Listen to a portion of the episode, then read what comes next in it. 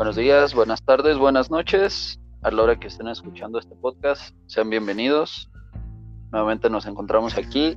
El día de hoy desarrollaremos eh, sobre la misma temática del, mamador, ahora enfocado en otro ámbito, el mamador filosófico, ¿no? Que en este caso, o sea, es como que uno de los más eh, vistos a través del, fenómeno de las redes sociales junto con el, mamador científico. En este caso, o sea, son como los dos más con los que más normalmente llegamos a, tener contactos eh, directos o de forma indirecta. Eh, estemos en, en, el marco teórico en el que estemos, normalmente digamos a, habrá personas que se acerquen con este tipo de, de visiones. El, día de hoy tenemos acompañándonos a Alex. Él ya nos había acompañado también en el primer episodio, estuvo ausente el episodio pasado, pero nuevamente está aquí con nosotros y pues le, cedo la palabra en este caso para eh, que comience eh, su entrada de participación. Hola, ¿qué tal? Ramón, un placer. Eh, Jonathan, un placer estar con ustedes de nuevo. Eh, también un honor el, poder participar en este podcast, que, ya haya gente que nos escuche. Eh, y bien, contento por estar de nuevo con ustedes. Eh, tuve que ausentarme la sesión pasada, me hubiera encantado estar también, tenía cosas por decir, pero hoy, hoy estoy con la mejor actitud. La verdad es que el tema, bien lo mencionas, es muy, muy interesante es un fenómeno en boga y por supuesto que hay muchas cosas que acotar, muchas críticas que mencionar y sobre todo hay mucho sobre concientizar a la sociedad de este tipo de personajes que a continuación pues tocaremos incluso nombres. Gracias. Gracias Alex. También en este caso tenemos con nosotros a Jonathan. Él ha participado ya en los dos episodios anteriores, ya lo saben, eh, su, su, marco principal son las ciencias, pero también en este caso, o sea, tiene, tiene una amplia visión para, para su desarrollo en, en una visión más, más humanista, más completa, para, para una comprensión más, más abierta de todos los temas. Y pues le cedo la palabra para que igual se presente y posteriormente ya podamos iniciar con la temática. Hola, ¿qué tal? Este, buenas tardes, noches. Este, no sé si lo escuchan en la mañana. Sí, sí, pues días también. Pues un placer, ¿no? Un placer continuar con esta con este podcast, este camino de ideas que nos hemos venido dando desde hace dos episodios.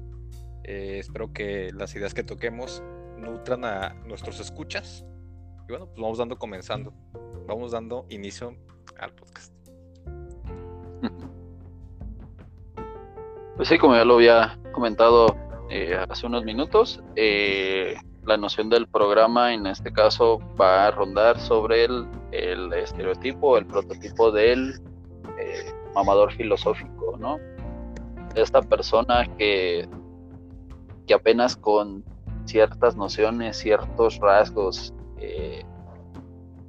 que va viendo a través de, las redes, que se va nutriendo poco a poco de, de ciertas frases, de, ciertos elementos que, que aparentemente le, le, pueden brindar una, una comprensión superior a, al resto de las personas, comienza a, darse eh, ciertos aires de, de superioridad en el sentido de decir, bueno, eh, mi visión es completamente diferente a, las otras, ¿no? O sea, en su momento también se, llegó a hablar de, los únicos y diferentes, de las únicas y diferentes, que, en este caso eran, eran nociones que, que, eran las nociones primarias de las cuales partieron muchas de estas, de estas personas, que sin ninguna preparación ni ni visión académica, comenzaban a,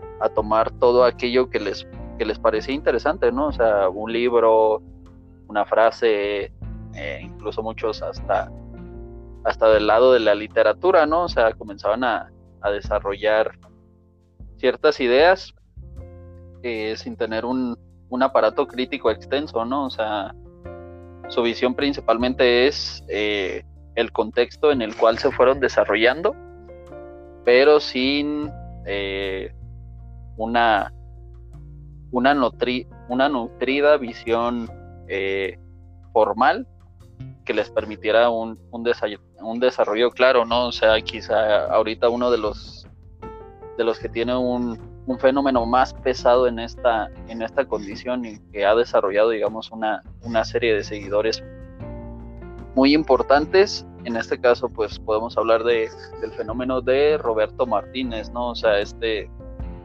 este influencer de, de redes sociales que pues prácticamente sin, sin mucha preparación eh, consiguió irse adentrando en, en este mundo de, de la crítica, de la problemática social, sin realmente tener las bases ni los fundamentos eh, verdaderos como para poder desarrollar una crítica más allá que, que la propia condición de, de una visión de que el sistema está equivocado, pero sin realmente eh, poder proponer una visión que cambie. O sea, nada más eh, se visualiza la queja, pero no se propone ningún nuevo paradigma ni ningún nuevo eh, ni ninguna nueva condición para poder desarrollar una un cambio que en este caso se permite que, realmente el sistema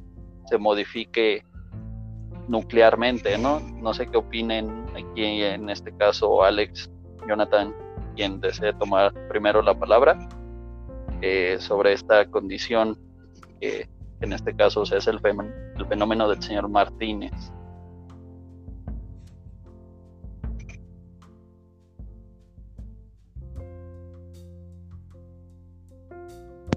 Eh, a ver, mm, creo que tengo un sonido por aquí afuera. Eh, espero que no se escuche. Eh, si, no es, si, es así, pues puede seguir Jonathan, pero al parecer ya se van, es una camioneta. Bien. Sí, eh, el fenómeno Martínez, mm, caray, lo dijiste bien. Mm, es un influencer, e, es una persona que tiene muchos seguidores. Hay personas que le rinden culto, que lo toman como como un gran intelectual, como alguien muy inteligente. Pero hay que tener en cuenta, mm, sin ser despectivo, qué tipo de personas son quienes dicen esto. Regularmente son personas muy, muy alejadas del mundo académico, eh, que desafortunadamente no tuvieron las oportunidades o no quisieron de seguir estudiando una licenciatura, que llegaron a primaria, secundaria y se quedaron allí o que no se tomaron tan en serio también eh, la cuestión educativa. Y, sí, claro que, si tú ves algo que te supera, pues te admira, ¿no? Eh, no lo digo en forma despectiva para nada. Y de pronto es importante concientizar a, todas las personas de que sí pueden ser algunas reflexiones las que hace Roberto Martínez sobre la vida, sobre el sistema, sobre los vínculos, sobre la política, sobre los temas que toque. Son algunas reflexiones y son válidas, pero hasta allí. No es un filósofo. No profundiza lo suficiente para llegar a ser un filósofo. Y hay gente que sí lo toma o como un gran intelectual o como un filósofo. De hecho, a mí me causó bastante gracia debido a que, eh, no sé si lo comenté en, el primer episodio, pero a mí me encanta mucho consumir comedia. Y me causó gracia como Franco Escamilla, que es un comediante, pues presenta a Diego Rosarín y a Roberto Martínez en su, ¿cómo, se dice? En su programa Gatada de Vatos se llama, donde se enfrentan comediantes. Que casi, casi esto es como, como una representación pictográfica de lo que realmente son, ¿no? Más tipo comediantes que filósofos. Pero estuvieron allí en duelo de, básicamente es un duelo de comediantes donde se van tirando con, chistes, por supuesto. Y, me da risa cómo presenta Franco Escamilla a, Roberto Martínez y a Rosarín. Menciona, ahora sí tenemos invitados de primer nivel, inteligentes, y dice algo como, de esos que te leen libros sin mover los labios. Y yo como, Dios mío, eh, eh, esa es su mejor habilidad. E, ¿En serio? ¿Ese es el nivel? ¿Ese es el, nivel top para llamarle a alguien inteligente? O sea, no lo sé. Yo creo que desde que entras a la universidad, al menos el primer semestre, segundo semestre, ya no es eso, la gran mayoría. Entonces, sí los tienen en un nivel súper elevado y, todavía, ¿saben? Se, armó mucho este meme de, del valor intrínseco intersubjetivo. sí, claro, y está por reírse todavía, ¿no? Se armó mucho este meme, porque obviamente ahí se lució Roberto Martínez con lo que sabe hacer, que es utilizar palabras rimbombantes aplicadas a determinados contextos sin profundizar lo suficiente. Nada más utilizando categorías, pues, eh, que pueden entrar en algunas escuelas filosóficas, algunos sistemas filosóficos. Y entonces, eh, pues, eh, allí sí la gente lo tomó de broma, pero es que también lo demás podría darle risa si, si profundizaran en, en cuestiones académicas y filosóficas. Y mm, el punto de todo esto, y que realmente es importante,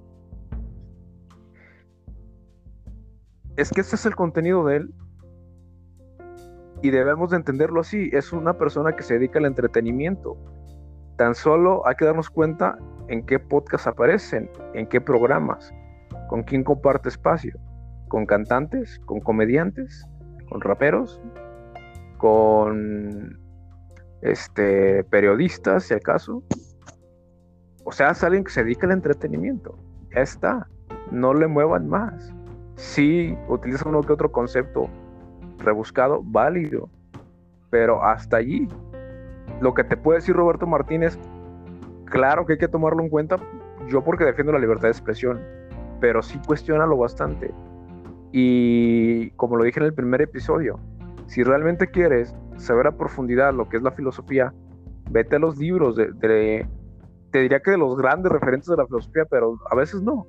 A veces de filósofos no tan conocidos, pero que realmente se tomaron en serio este trabajo, de forma sesuda. Ahora, eh, Lacan, en sus cuatro discursos, y a ver si no me confundo porque hace tiempo que no lo leo, no sé si es en el discurso universitario o en el discurso del amo, menciona lo en el universitario, ya recordé. Este, menciona lo siguiente. El discurso universitario funciona porque el estudiante cree que le falta algo que el docente sí tiene, y es el conocimiento. Y el docente transmite eso. O sea, en otras palabras, que hay que confiar en que tu maestro sabe de lo que está hablando. Ya después si lo cuestionas es válido, pero confías, por algo te sentaste a escucharlo. Y está bien. ¿Y hacia dónde voy con esto? Que también hay una buena crítica al academicismo, pero no nos confundamos. Una cosa es ser autodidacta y realmente tratar de fundamentar lo que estás diciendo, y otra cosa es utilizar palabras que leíste en un libro que te topaste en Wikipedia, que le copiaste a Rusarín, para tratar de impresionar a tu audiencia. Porque además, no, recuerdo quién le pregunta a Roberto Martínez, porque sí lo he estado siguiendo.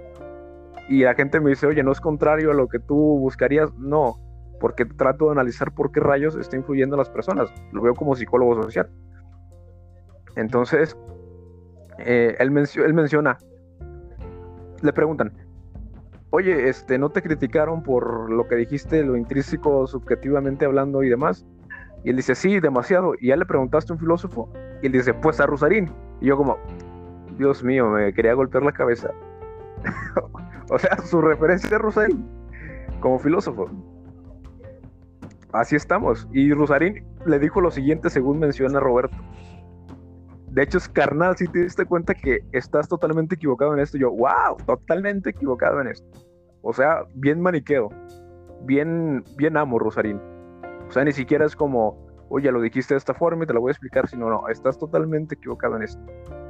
O sea, con una prepotencia enorme. Y yo, wow, este, ¿qué, qué circo? ¿Qué circo estamos viviendo? Y, yo no sé si, si Roberto Martínez está consciente o, no sé, o simplemente es ignorante en el buen sentido de en el que él piensa que sí, que lo que está diciendo está a otro nivel. No lo sé, o si realmente lo haga a propósito, pues para impresionar a su audiencia. Con eso iniciaré yo.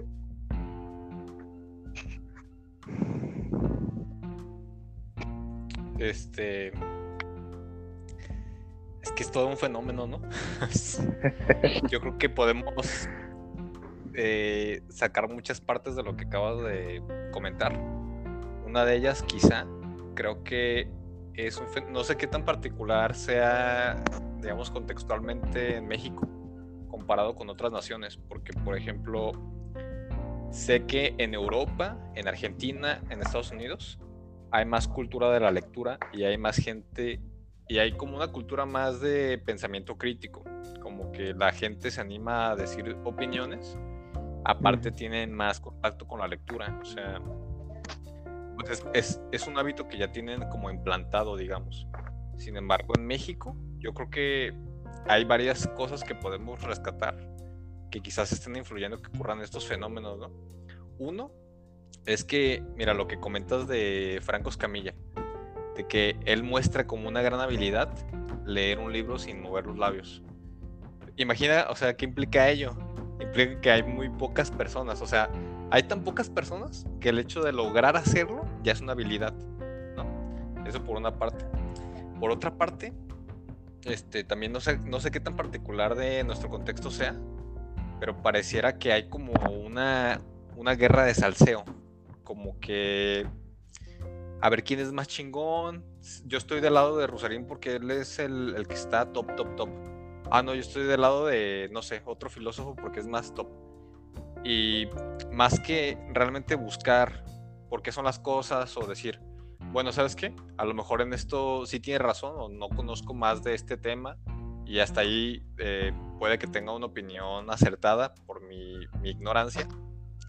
Como que se busque una como Badabun, pero en filosofía, ¿no? Como de que, oye amigo, ¿ustedes son pareja? Y ya se genera el salseo. Como que así, como que lo que se busca es de que, oye, ¿tú sí crees en el rosarino o no? No, ah, es que no, eres tonto. No has leído, ¿no? Pero realmente quizá la gente que lo sigue tampoco ha leído, ¿no? Y es como curioso porque supuestamente estos influencers promueven el pensamiento crítico, que se lea, etcétera, y al mismo tiempo como que se enriquecen o se favorecen mientras más tiempo pases con ellos, ¿no? O sea, y de repente haciendo una distinción, yo creo que sí, o sea, ver un poco estos influencers y más si estás muy alejado de temas filosóficos o temas, no sé, de, cuestiones críticas, sí te puede llevar a, a, que te llame la atención leer y decir, ah, a lo mejor hay cosas que no he visto dentro de los libros. Pero yo creo que la, la cosa se pone peligrosa cuando tú piensas que el sustituto de los libros es estar viendo a estos influencers. ¿Cómo ven? Sí, en este caso, eh, digamos, eh, continuando bajo la misma dinámica, eh, el detalle que sucede, digamos, ya, ya bajo estas nociones o la problemática que se nos que se nos deviene para, digamos, mantener el rigor, perdón, para mantener el rigor intelectual, es que en este caso, digamos, eh, al momento que ellos presentan una idea compleja, eh, reducida a su mínima expresión, donde la gente cree que la comprende, posteriormente, cuando realmente te enfrentas a lo complejo de la idea, eh, para la gente se propone el contrafenómeno, ¿no? De decir, más bien tú lo estás malinterpretando cuando en realidad tú eres consciente de que estás transmitiendo la, la interpretación o la forma correcta de comprender la idea, ¿no? Eh, bajo todo, bajo todo este sentido, o sea, más bien eh, al, al intelectual del aula, al, a la persona que en este caso sí, sí tiene esta noción de, preocuparse por, por encontrar los, los fundamentos últimos de las ideas en, en los autores clásicos o, o, en las propias o en las inmensas escuelas de pensamiento, pues principalmente, o sea, para la gente de a pie, eh, nosotros más bien somos a los que consideran los mamadores. ¿Por qué? Porque en este caso, o sea, nuestras ideas se les vuelven una maraña de, de elementos que les son incomprensibles. Y al serles incomprensibles, en este caso, eh, ellos suponen que estas ideas no, no son correctas, no son adecuadas para su, su cotidianidad y entonces, o sea, nosotros pasamos a ser el mal ejemplo, el que no se debe seguir. ¿Por qué? Porque somos incomprensibles, porque en este caso no desarrollamos las, la claridad en, en nuestro propio pensamiento y por eso, digamos, es, es este empuje, es este fenómeno de decir, entre más simples sean las condiciones, mucho más fácil va a ser que arrastre una inmensa cantidad de, de gente a su alrededor. ¿Por qué? Porque pues así se desarrolla, digamos, eh, los sistemas, ¿no? O sea, entre más básico, entre más eh, simple sea, sea el desarrollo de un sistema, pues claro que va a llamar mucho más la atención, por, porque en este caso, digamos, todos los, todos los partidos políticos eh, todos lo recuerdan por sus siglas y no realmente por lo que verdaderamente significan estas, ¿no? O sea, todo el mundo se acuerda de PRI, PAN, PRD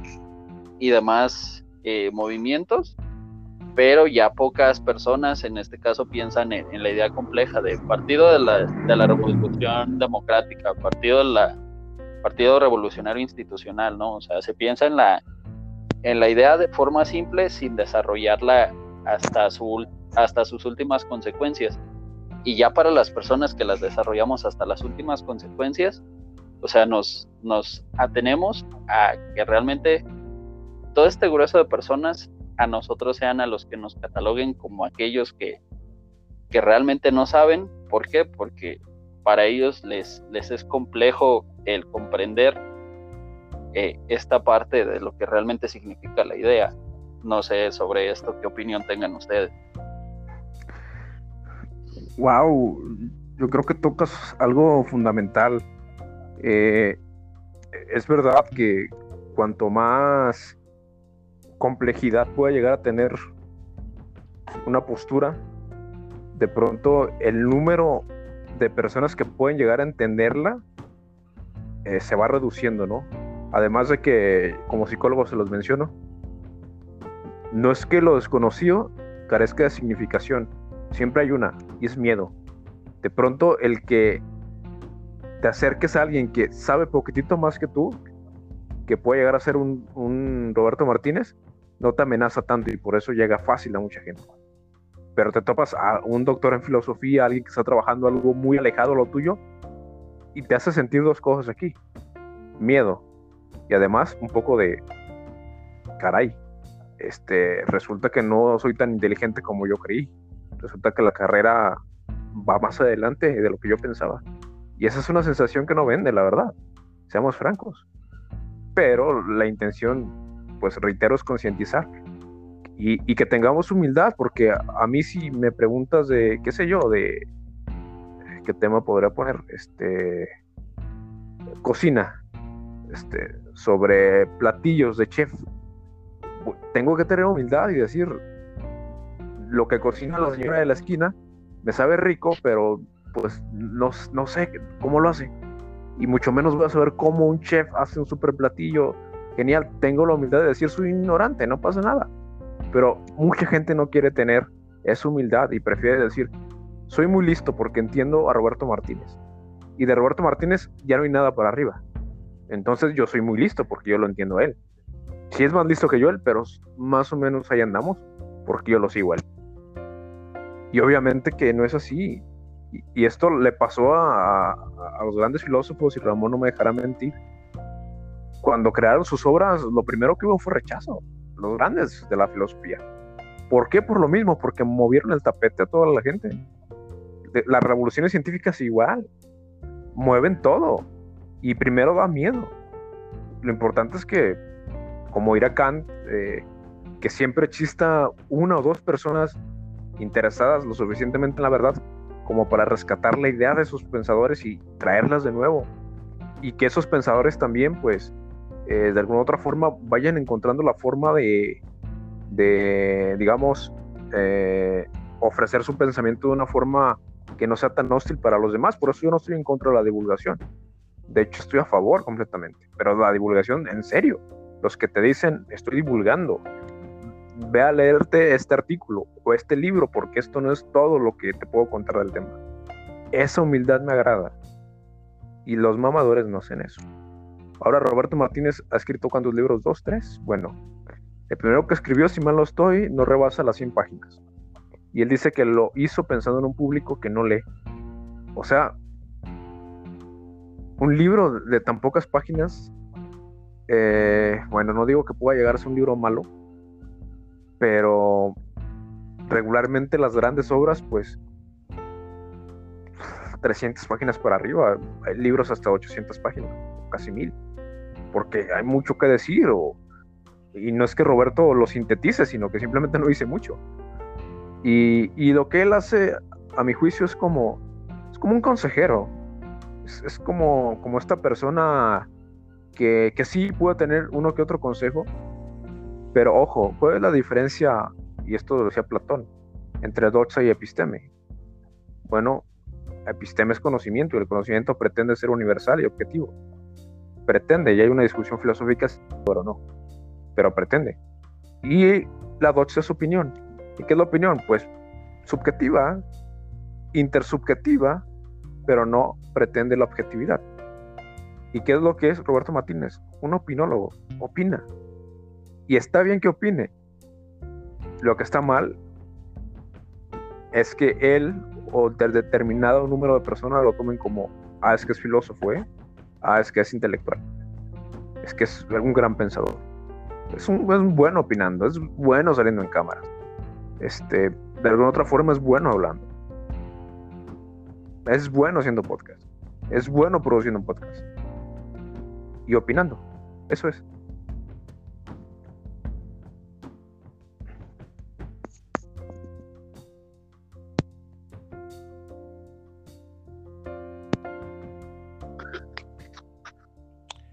Sí, es que, bueno, unado, retomando un poco lo que, regresando un poco en los comentarios, eh, me parece que incluso, aunado toda la problemática, sucede que mucha gente, más bien, creo que podríamos dividirlo en dos partes. Una es la relación que la gente cree que tiene con la filosofía, o la relación que la gente tiene con la filosofía, y otra es la relación que la gente tiene con lo que crees que es el conocimiento. Eh, en la parte de la relación que la gente cree que, que, tiene con la filosofía, me refiero a que las perspectivas y las opiniones, la percepción de la realidad, este, el qué va a pasar, el por qué pasaron las cosas, toda la estructuración de la realidad es necesaria para el individuo. Y también como que tiende a pasar, no sé si sea parte de la cultura mexicana, que se mantiene esta competencia del individuo a pensar que su perspectiva de cómo es la realidad, cómo está construida su relación de esa persona con los objetos, con sus relaciones, con su perspectiva del futuro, sus eh, explicaciones causa-efecto, es mejor que la de los demás porque para la persona han sido útiles. Y en ese sentido, esa perspectiva es mayor que la filosofía académica, digamos, o digamos, toda esta estructura que hemos ido este, creando desde los filósofos griegos. Entonces, de repente, quizá, eh, cuando uno se topa con dos cosas, que para acceder a la realidad o una realidad más concisa, más, eh, más clara, que, que unifique más cosas, requiere tiempo y esfuerzo. Y hay, son recursos que no todas las personas tienen o quieren dar. Eso por una parte. Y, por, y, al mismo tiempo, mientras se vea la filosofía de esa manera, se piensa como, como si fuera un requisito social, que la perspectiva única es la mejor que la de los demás. O sea, y se me hace que son frases del tipo, eh, pues yo creo en mí, porque si yo no creo en mí, ¿quién más va a creer en mí? Este, no, es que las cosas son así y no va a venir a decirme el señor Nacho cómo son las cosas. Va a ir a decirme Alex, que estudió tantos años en la escuela, tantos años, mucho leer y mucho leer, pero a mí lo que me ha enseñado ha sido la vida, ¿no? Que bueno, no, no es que descalificamos la, vivencia de la vida, de las experiencias diarias, pero también es cierto que eso que está haciendo Alex, de leer, de, de, estar informándose, de estar trayendo nuevas perspectivas, de dedicarle tiempo a ampliar la perspectiva y la comprensión de la realidad, ha de tener un algo que agregar a la experiencia cotidiana, que vaya, todos la vivimos, ¿no? Este, y por otro lado es esta relación, o sea, la, relación que se tiene con la perspectiva de la vida académica. Porque, bueno, mencionábamos, mencionábamos al inicio, Alex, que pues mucha gente que sigue a Roberto a lo mejor no tiene la prepa, la seco, etc. Y bueno, ya desde mi perspectiva personal, yo sí he conocido gente que sí tiene la universidad y a lo mejor hasta maestría y sigue a Roberto y dicen que está cagado, que sí, como, como saca cosas acá tan interesantes, tan creativas. ¿no? lo ven como, o sea, no, lo ven como alguien mamador. Y es que yo creo que aquí está otra cuestión fundamental, que no, sé si sea nuevamente parte de, la, de nuestra cultura o sea algo ya generalizado, que se cree, se ve la educación como medio para mejorar los ingresos y no la educación como valiosa en sí misma. O sea, no sé si ustedes lo han vivido, pero por ejemplo hay muchas familias que, donde premia la idea que ¿qué va a estudiar tu hijo? ¿Qué estudia tu hijo? ¿Qué está haciendo tu hijo? Ah, tal cosa. Ah, ok, entonces está haciendo tal cosa para algún día tener más dinero, para algún día tener tal puesto, para algún día ser un representante que nos importa socialmente, no sé, ser médico, ser gerente de algo, etcétera. Pero estas personas o esta, este constructo social no promueve la educación como si en sí misma fuera valiosa. O sea, eh, no importa qué sepas, lo, importa, lo importante es que con lo que sepas tengas un puesto que socialmente decimos que está correcto. O sea, si te interesa la filosofía, te interesa, no sé, Hegel, te interesa Kant, a mí que me interesa la física, eh, el desarrollo de histórico de las ciencias, etcétera. Ah, qué chido. O sea, eso es para que vayas con tus cuates raros a platicar de esa madre, ¿no? A nosotros, sociedad, a mi madre de familia, padre, a mí no me importa. Si lo que estudias no te hace tener un mejor puesto laboral, pues no es valioso, ¿no? Entonces, no se, no se ve como valioso, no se le ve el valor que hay dentro de la... No se le ve, no se le ve valor social a la educación.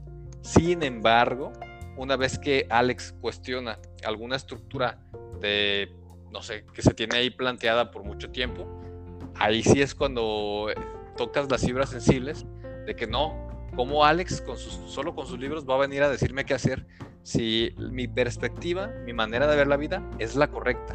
Y esta misma, esta misma forma de ver las cosas es la que se promueve. O sea, si yo soy Don Nacho, yo, Don Nacho, no voy a dejar que Alex me diga qué hacer.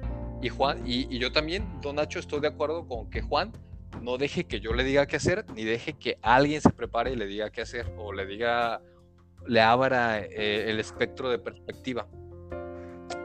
No sé qué opines, este, Ramón, Alex. Sí, bajo estas nociones, o sea, digamos, eh, el papel eh, más importante o, o la condición más eh, notoria es el, ámbito social, ¿no? En el que pues prácticamente estamos eh, desarrollándonos como individuos, ¿no? O sea,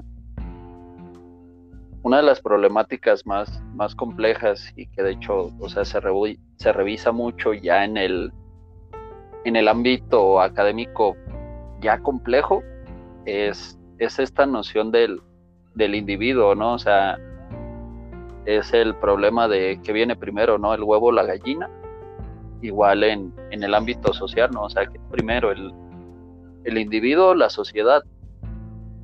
Es, es, una de las inmensas problemáticas, ¿no? O sea, donde, o sea, el individuo, el individuo puede generar o puede ser el, el, detonante del cambio en la sociedad, pero siempre y cuando sea este, este individuo tenga, tenga la resonancia y la resiliencia suficiente para, para mantener su postura y lanzarla a, todos y cada uno de los factores, ¿no? O sea, una de las, de las ideas más, más complejas que, que en su momento desarrolló Hegel es la, la noción o sea, en, en, en, primera instancia la desarrolla Kant, ¿no? La, la condición o el, o el concepto de trascendencia, ¿no? O sea, está el sujeto, sus ideas y cómo comprende al mundo.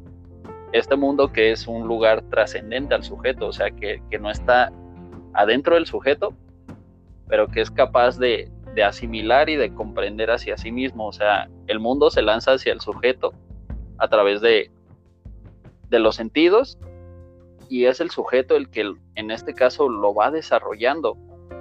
No hay nadie más. Es el sujeto individual, sí, o sea, hay cuestiones y condiciones culturales que en este caso llevan al sujeto e incluso condiciones eh, ya propiamente genéticas. O sea, Kant como tal no habló de, de estos elementos, pero o sea, ya, ya a estas alturas, o sea, somos claros en, en esta condición del desarrollo evolutivo que prácticamente nos ha colocado en el sitio donde estamos posteriormente Hegel transforma, transforma esta visión en el sentido de decir, o sea, el sujeto no puede trascender hacia otros sujetos tampoco.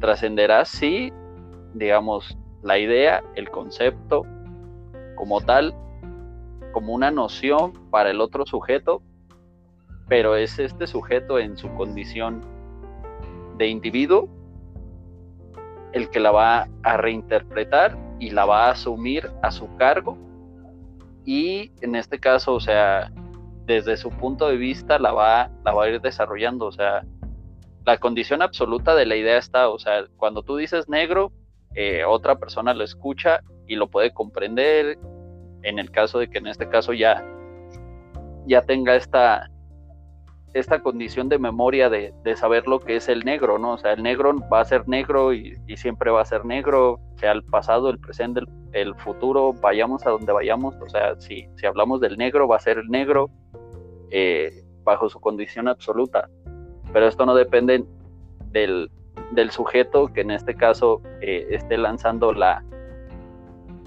la frase, sino del sujeto que en este caso la esté tomando como, como suya.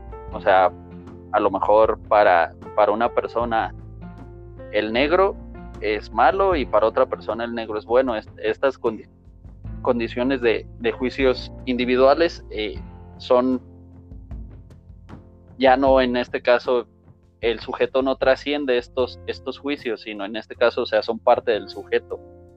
Entonces, todas, todas estas nociones, digamos, de, del individuo, la sociedad y todos estos efectos que producen, o sea, hay que ser conscientes en este caso que hay eh, núcleos inmensamente pequeños que en este caso, o sea, generan eh, funcionabilidad en, sistemas que en este caso se transforman en, en una condición de, aglomeración de estos pequeños núcleos que en este caso todos tienen visiones diferentes y que va a ser que va a ser de que todas estas tengan, tengan una comprensibilidad eh, del mismo nivel ni de las mismas características para todos. ¿Por qué? Porque el sujeto en este caso es, es monarca dentro de, de su propio sistema, pero es incapaz de en este caso poder eh, ir hacia el otro, ¿no? Es, es este inmenso experimento que, que se probaba con los cerebros en, en cubetas, ¿no? O sea, como una idea desde, desde un cerebro pudiera pasar al otro cerebro. No, o sea, es ese, es ese otro cerebro que en este caso es, es igual que el otro cerebro y que es capaz de comprender la misma idea, pero desde su propia perspectiva y visión, ¿no? Entonces son, son todas estas nociones que en este caso vuelven todavía más complejo el fenómeno, o sea, lo, lo vuelven una, una noción y un entramado de, de cosas eh, imposibles de definir en última instancia, pero que en este caso es necesario que todas y cada una se revisen en, en sus elementos más próximos para, para conocer, si no la verdad definitiva, sí digamos la, noción que nos permite una, una condición formal que permita transferir un, conocimiento eh, o un carácter más sólido de racionalidad hacia las generaciones a futuro, ¿no?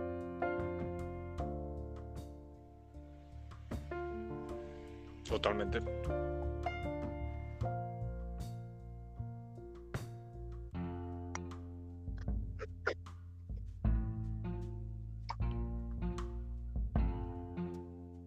Todos escuchamos ya con sus participaciones, muchachos, pueden continuar. una disculpa, estaba hablando con el micrófono apagado, ¿eh? ya voy. Decía que eh, mm, los estaba escuchando con mucho detenimiento, porque dijeron ambos, y se me vinieron mil cosas a la cabeza, obviamente no literal. Eh, voy a tratar de tocar cada una de ellas de forma breve. Punto número uno, Mm, un economista chileno muy conocido, H. Kaiser, menciona algo muy importante. Hay políticos y líderes políticos. Y el intelectual donde cabe. Líder político. ¿Por qué? Porque el, político es una persona que va a absorber ideas que ya están de moda. Y entonces te las va a venir a reflejar como un espejo para que votes por él. Y el líder político, es lo que decías, Ramón, y lo que decías también tú, Jonathan, es el que resiste, persiste con sus ideas porque cree que son correctas al menos de momento. Y son quienes generan los cambios. O sea, la, gente dice, ¿la filosofía para qué sirve? Dios mío, para que personas como tú que no piensan demasiado, y no lo digo despectivamente, eh, tengan una respuesta fácil ante problemas complejos. Una respuesta política inmediata. Una respuesta práctica inmediata. Para que no te estés preguntando si la roca que está delante de ti existe eh, por sí misma, en un sentido realista, o es una idea tuya, en un sentido idealista. Para que digas, está allá afuera, porque venció el realismo. Listo. Entonces, para eso sirve el pensar y, los intelectuales llevan en los hombros responsabilidad de los grandes cambios. Bien, eso por un lado. Ahora, eh, lo que mencionas de Hegel, Ramón, súper interesante. Sí, que Kant lo, trabajó, el sujeto lógico kantiano, el sujeto trascendental kantiano, o sea, como eh, si hacemos una crítica a la propia razón y a la intuición, pues podemos llegar a la conclusión de que hay algo trascendente. Entonces, muy, muy importante el, el que entendamos eso, que a final de cuentas, la forma en la que teorizamos el mundo eh, es una forma eh, muy particular y que jamás vas a poder extirpar las ideas de alguien más. De su cerebro no vas a extirpar las ideas y ver, ah, es idéntica a mi idea. No, tenemos que hacer un juego que se llama mentalización, del que habló Wittgenstein y próximamente hablaron los psicólogos. ¿Cuál es el juego de mentalización? Yo creo que tú tienes una mente, no lo puedo comprobar y creo que entendemos el color rojo o negro de la misma forma. Pero ¿qué tal si tu rojedad es una rojedad única que nadie, nadie más va a saber cómo es porque solamente tú lo experimentas? Pero como le llamamos rojo, pues decimos, es igual nuestra rojedad. Bueno, por ese lado. Ahora, eh, lo que mencionas, Jonathan, sobre cómo la misma sociedad, pues, eh, es un impedimento para que estas grandes ideas florezcan. Totalmente. Eh, el funcionalismo, lo que nos va a venir a decir en psicología, es que si una creencia, por idiota que parezca, le es funcional a la persona en el sentido en el que eh, hasta el momento no la ha afectado, no la va a dejar.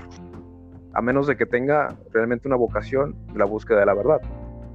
Pero a la gente le, encanta mentirse.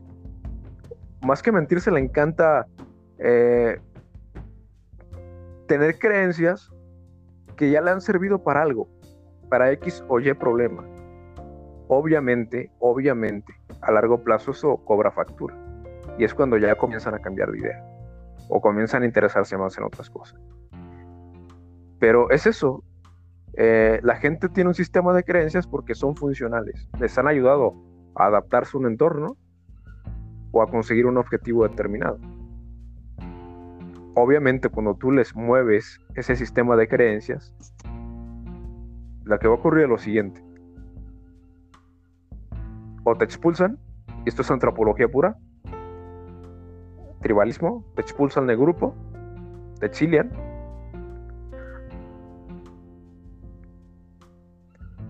o en el mejor de los casos te prestan atención, pero es muy difícil. Y creo que algo que deberíamos entender nosotros que tratamos de hacer un trabajo de estudio es que sí, eh, de pronto puede llegar a ser amenazante lo que decimos porque mueve un sistema de creencias o muchos sistemas de creencias. Y, lo que he visto que abre las puertas a que realmente seamos escuchados es la promesa de que las cosas van a estar mejor. O sea, no, lo sabes mejor que yo, Jonathan, no abandonamos una teoría científica a menos de que exista la promesa de que la, que vamos a dejar como ciencia normal, según Kuhn, es mejor que la anterior. La promesa es que las cosas van a estar mejor. Mientras nos quedamos con Ptolomeo. Luego vemos, le damos no sé cuántos años, creo que fueron casi 500, le damos la oportunidad a Copérnico. Entonces, eh, es igual con las personas. Primero es rechazo, pero obviamente ya le generaste una semillita de duda. Luego, si se da cuenta que realmente, como diría Bertrand Russell, pues ¿por qué hay que temerle la verdad si es vivir en armonía con la realidad? Cuando se dan cuenta que realmente conviene más vivir, como dice, como dice Ramón, no con la teoría perfecta, pero sí con la teoría que, que, nos, nos ofrece una mejor explicación del mundo, un mejor análisis, es cuando dicen, ok, me doy la oportunidad. Pero antes no. Antes es miedo y agresión. Y obviamente quien tiene vocación de esto, yo creo que los tres que estamos aquí lo tenemos, sabemos que tenemos que lidiar con eso todos los días.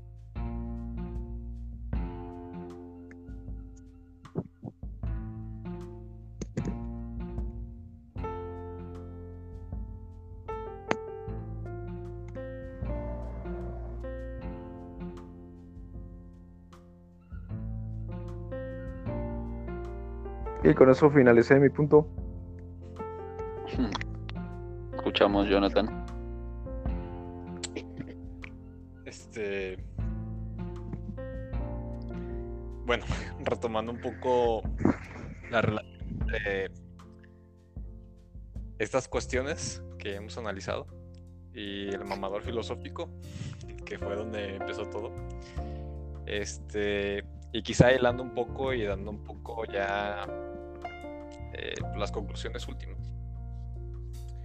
Pues yo diría que en este contexto, al menos lo que conocemos, bueno, lo que yo conozco aquí, eh, en México, eh, dentro de todo, de todas estas ideas,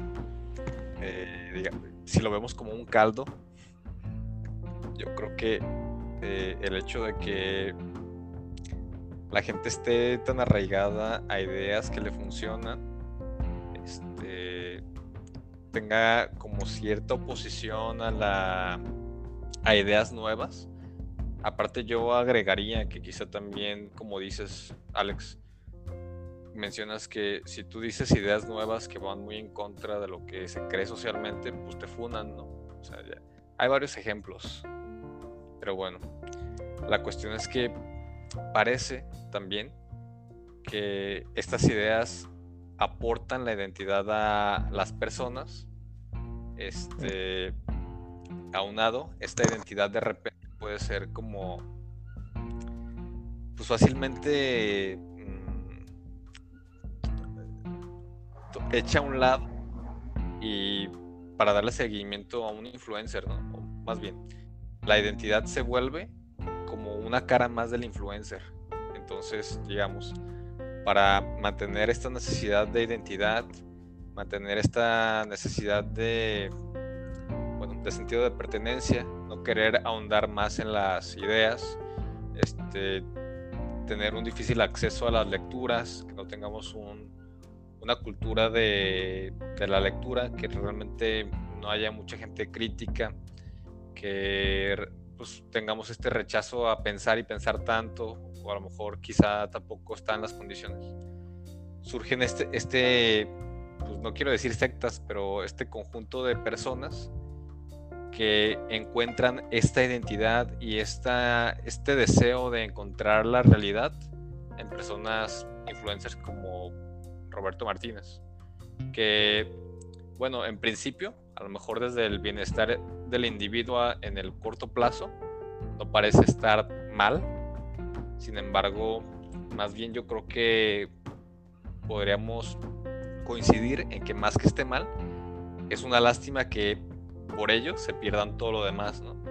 Y que asuman que, por ejemplo, Roberto Martínez o Rosarín o los filósofos youtubers ya son el sinónimo del conocimiento, ¿no?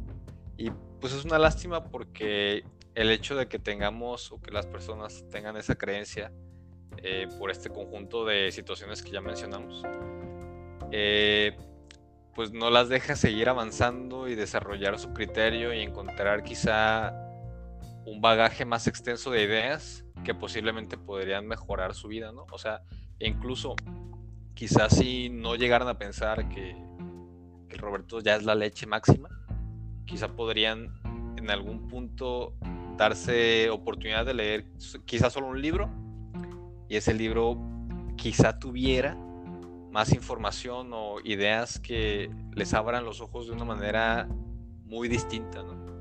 Y es eso lo que, a lo que yo me, me, referiría con la lástima. Se perdería en esta oportunidad. Cierro con eso. Sí, me, me estaba viniendo un poco a la mente un, un ejemplo que que en algún momento un, profesor desarrolló en clases, o sea, para, para explicarnos lo, complejo que a veces es, es desarrollar el, mundo de las ideas para, para los otros, ¿no? Y el trabajo que en ese, que en ese caso nos, nos hizo desarrollar, o sea, nos, nos dio una, una perspectiva clara y definitiva de qué es lo que realmente se tiene que hacer, ¿no? Nos, nos, nos propuso el siguiente ejemplo. Nos dijo, ¿cómo desarrollarían ustedes en este sentido la idea de explicarle eh, la, puesta de, la puesta del sol a una persona que nunca ha visto? Para que en este caso, o sea, él la pueda comprender y pueda desarrollar, en este caso, en su, en sus nociones que ustedes saben que tiene. Como en este caso ustedes podrían eh, proponerlo en palabras, lo que en este caso o sea, ustedes pueden ver y racionalizar bajo otros muchos nociones y conceptos, ¿no? Y pues prácticamente, o sea, creo que ninguno de nosotros logró obtener eh, de forma satisfactoria lo, que en este caso o sea, se buscaba, ¿no?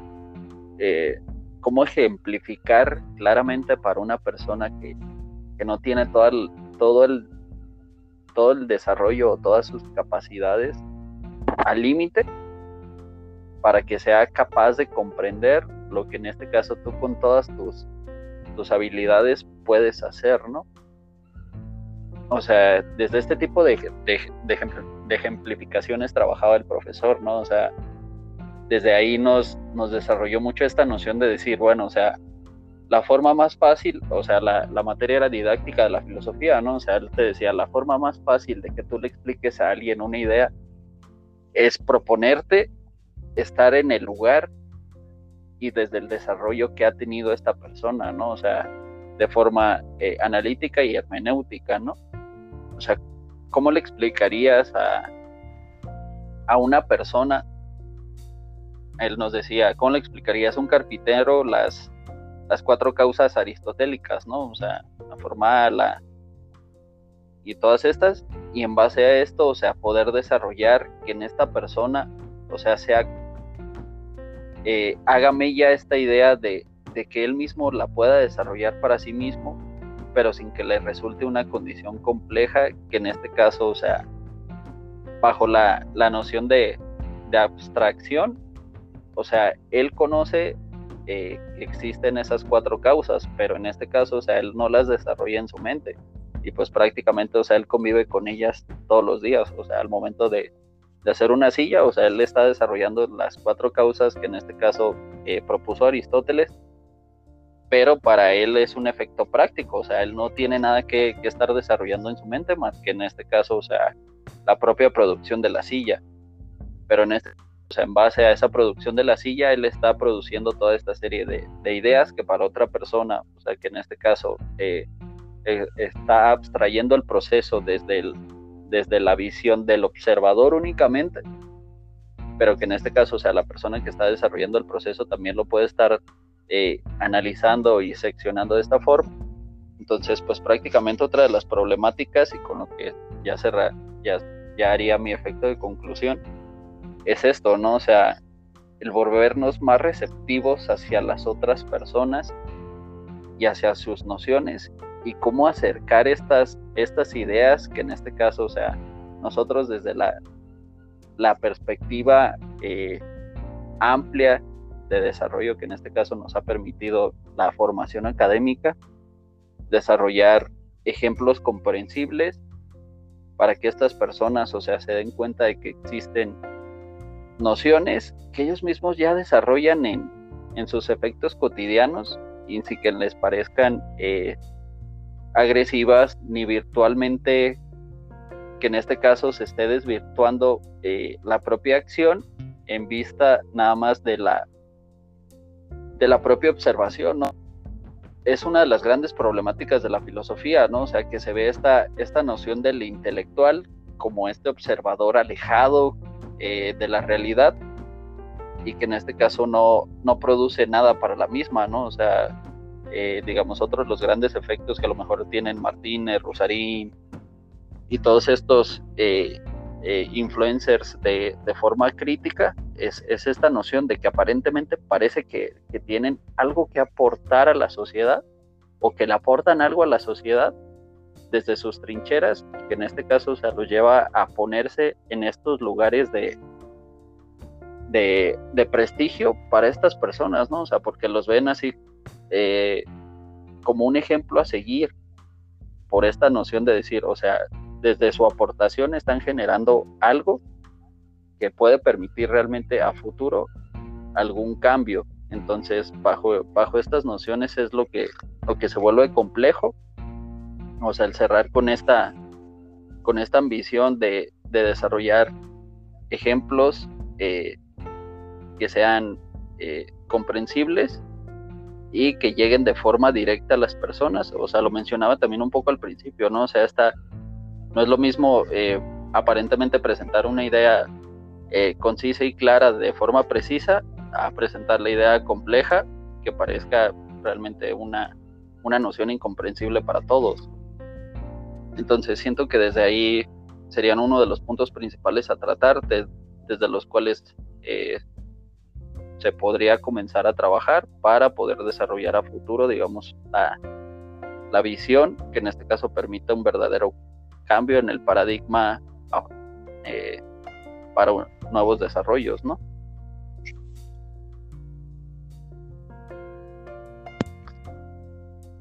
Sí, completamente. Este, creo que dejaste más claro todavía esta parte, pues, incluso platónica de volver a la caverna, ¿no? Como sí, tienes que pensar cosas y, ese conocimiento pues hay que compartirlo de alguna manera, pero siempre haciendo la invitación que, estos mamadores no tienen. Eh, hoy nos enfocamos completamente en Roberto Martínez, pero pues en todas partes del mundo hay ese tipo de, personajes. Eh, por ejemplo, en Argentina está Darío Stramberger, no sé, ¿por qué su apellido? sí, es un apellido terrible. El Darío tipo, Algo así.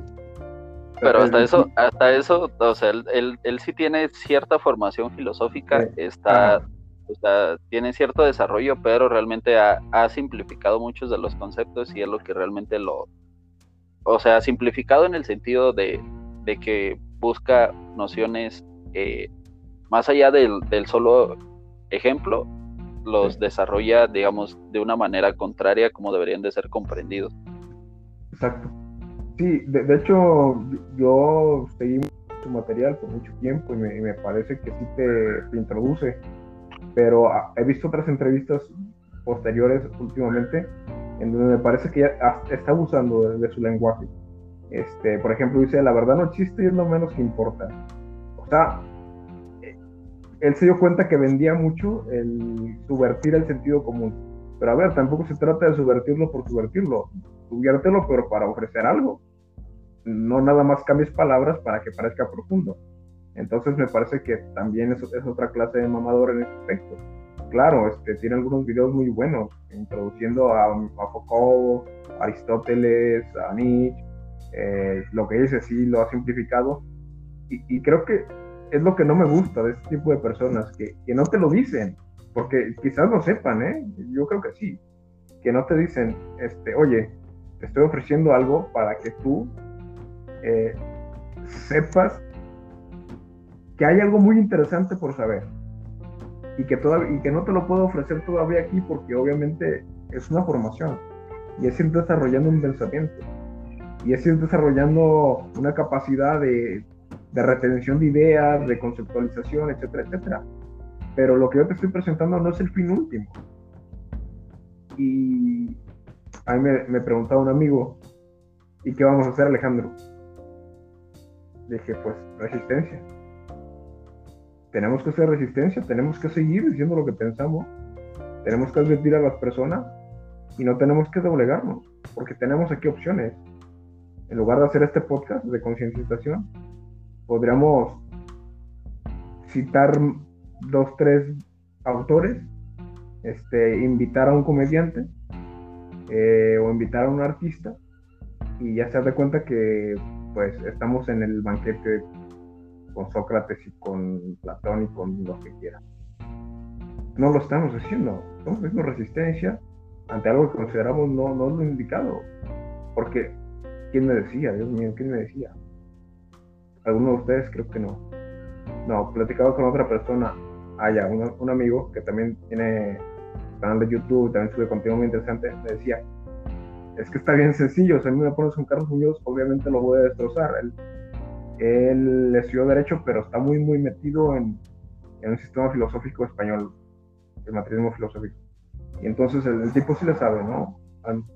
Entonces, eh, él decía, yo también lo hago pedazos en un 2x3, pero ¿Pero para qué? O sea, no, no tiene sentido. Eh, y mencionaba algo también muy interesante, decía, ¿cómo es posible que grandes pensadores, de España sobre todo, le abran espacio o se abran el espacio con Rosarín, por ejemplo? Y yo le dije, algo muy simple, hermano. El tipo tiene prensa. Y ellos quieren dar a conocer sus ideas. Te aseguro que no lo buscan porque lo consideran un gran filósofo, sino es como me están invitando a un lugar donde me van a escuchar miles de personas. Ah, este es mi lugar para hablar de mi libro que es fundamentalmente bien.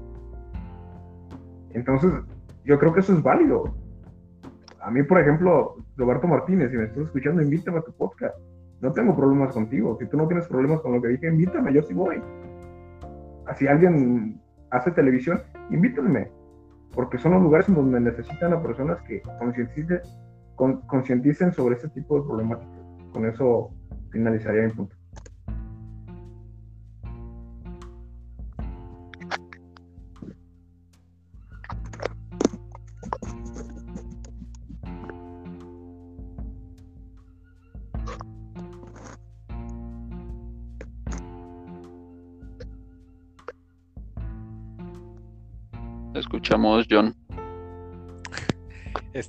Bueno, pues yo ya había cerrado yo con lo, con lo anterior.